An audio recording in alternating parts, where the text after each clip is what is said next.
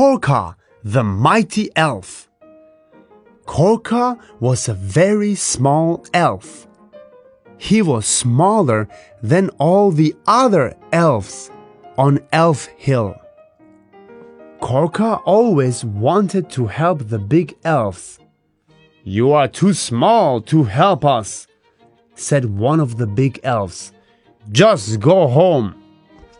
That night, a big, bad troll came to Elf Hill. The troll jumped on the elf houses and squashed them. The elves ran away into the wood. Korka was in bed asleep. He was dreaming. In his dream, he was Korka the mighty knight, saving his people from fright. Suddenly, Korka heard a loud crash.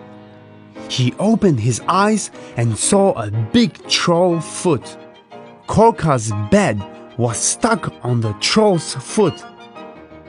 Then the troll ran back to his cave. Korka jumped off the troll's foot. I'm glad the troll did not see me, said Korka. When the troll got back to the troll cave, he boasted to other trolls. I jumped on the elves' houses and I squashed them, he laughed. We want to do it too, said all the trolls. Korka was hiding in the cave. He heard what the trolls said. Oh no, said Korka. I must stop the trolls. Korka didn't know what to do. Then he had an idea. When the trolls were not looking, he took some soap and a long pipe. Korka put the soap into the troll's stew. It made lots of bubbles. The trolls ate the stew. It made them feel sick. They moaned and they groaned and they had to lie down. Korka stood in front of the fire. His shadow was very tall.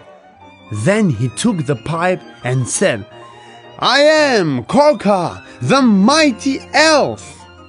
Korka's voice was very loud. The trolls were very scared. They screamed and they squealed and they all ran away. The elves saw the trolls running away and they came out of the wood. The elves were proud of Korka. Thank you, they said. You may be the smallest elf, but you are the mightiest elf of all.